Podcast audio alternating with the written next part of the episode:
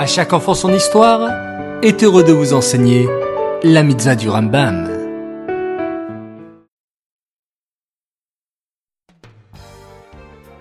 Bonjour les enfants, Bokertov, content de vous retrouver, j'espère que vous êtes en pleine forme. Baou Hashem. Alors tout d'abord, la mitzvah négative numéro 89. Il nous est interdit d'offrir un sacrifice à l'extérieur, c'est-à-dire en dehors du Beth Amikdash.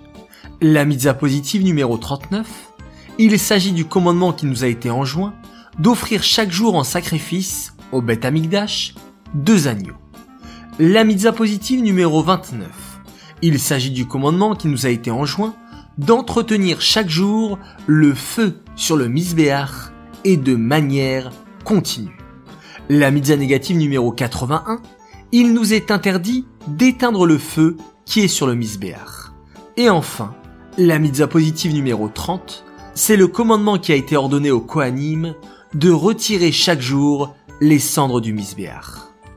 En fait, les enfants, sur le misbéach, il y avait un feu qui brûlait en continu avec le bois posé.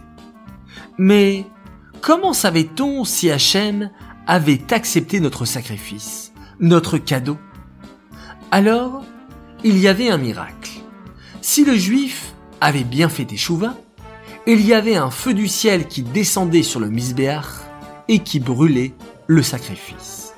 C'est à ce moment-là que le juif était content de son cadeau et sa teshuva avait été acceptée.